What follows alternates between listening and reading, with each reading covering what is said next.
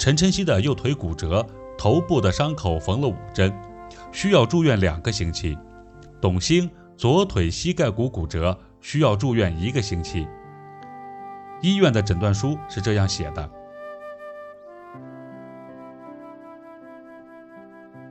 病房里散发着各种药物的味道，护士给他们打了吊针就出去了。董兴睁着眼睛躺在病床上，看着自己打着石膏的腿，又歪着脑袋看着另一边的陈晨曦。他还没有醒来，头上缠着纱布，上面有红色的血迹。不用说，一定是出了不少的血。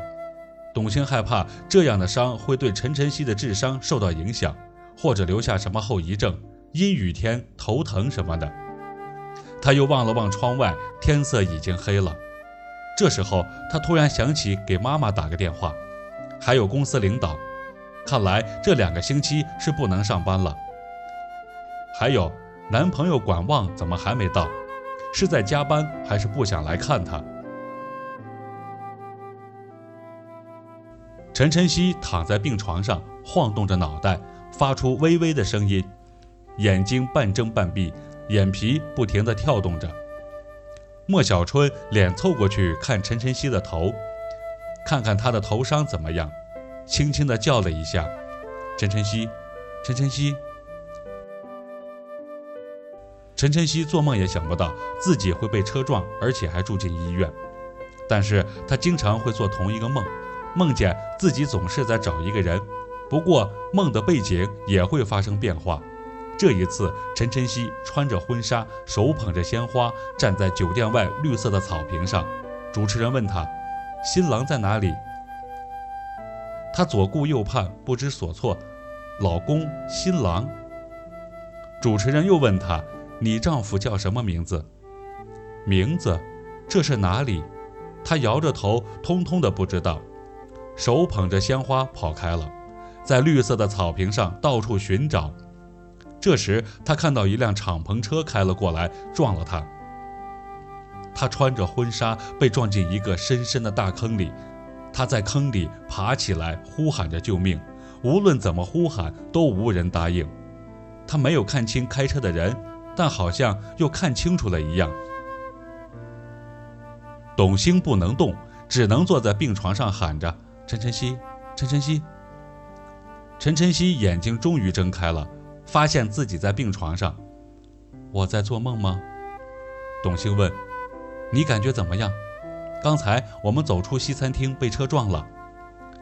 陈晨曦抬头看了看病房，他想起来了，可是他发现左腿不能动了，头也特别的疼。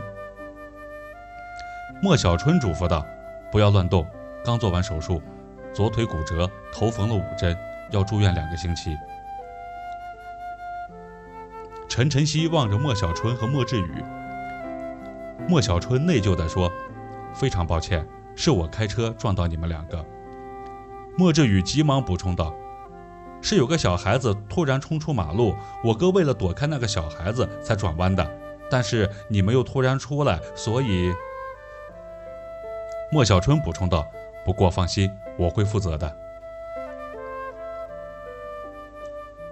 莫小春看着两位姑娘是因为自己的疏忽而躺在病床上，有些愧疚和自责。如果当时开慢一点就没事了。董兴的伤还好，休息一个星期基本没有大问题。陈晨曦腿上的伤问题不大，唯一担心的是他头部的伤，不知道会不会因此而留下后遗症。莫志宇看着哥哥，他了解哥哥的为人。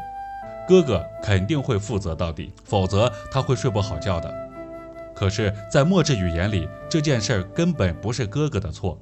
如果没有小孩子突然跑到马路上，根本不会出现这样的事情。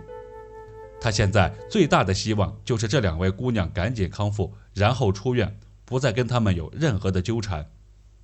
陈晨曦看着莫小春，微弱地说道：“好奇怪，我好像在哪里见过你。”莫小春回答道：“有这样的事情。”陈晨曦想了想，在哪里呢？我刚才做了一个梦，梦见我穿着婚纱站在草坪上，然后有个人开车向我撞来了。那个人跟你很像。董兴提醒道：“那不是梦，真的是他们开车把我们撞了，要不我们怎么会在医院呢？”陈晨曦看着自己的伤，自言自语道：“这个样子，我怎么上厕所呀？”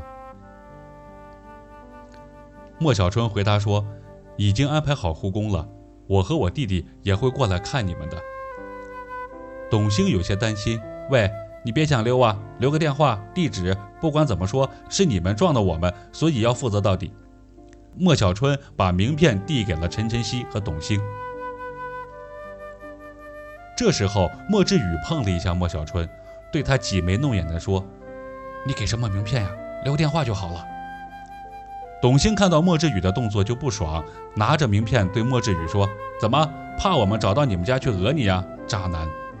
莫志宇不想在医院跟他们争吵，所以就没有说话。陈晨曦看了看名片，慢时间书屋，我有去过你们书屋啊，你们书屋里有一只白猫，非常可爱。莫小春想不到陈晨曦还去过自己的书店，感到有些高兴，像是遇到了老朋友或者知音。董兴倒是不感兴趣，因为他除了上学看书，工作以后看的书大部分都是时尚杂志。陈晨曦看窗外天色已晚，而且自己很想上厕所，便对莫小春说：“很晚了，你先回去吧。有事的话，我给你们打电话。”莫志宇爽快地答应说：“好的。”当莫小春和莫志宇转身刚要出门时，陈晨曦突然想到一件事情：“喂，别走啊！我家里有只猫怎么办？我要在医院住两个星期，怕是它要饿死了。”莫小春说：“要不你找个人送我书店吧，我帮你照看两个星期。”好，那我明天让我朋友把猫送过去。你要好好带我的猫，我每天要开视频哦。莫小春点了点头。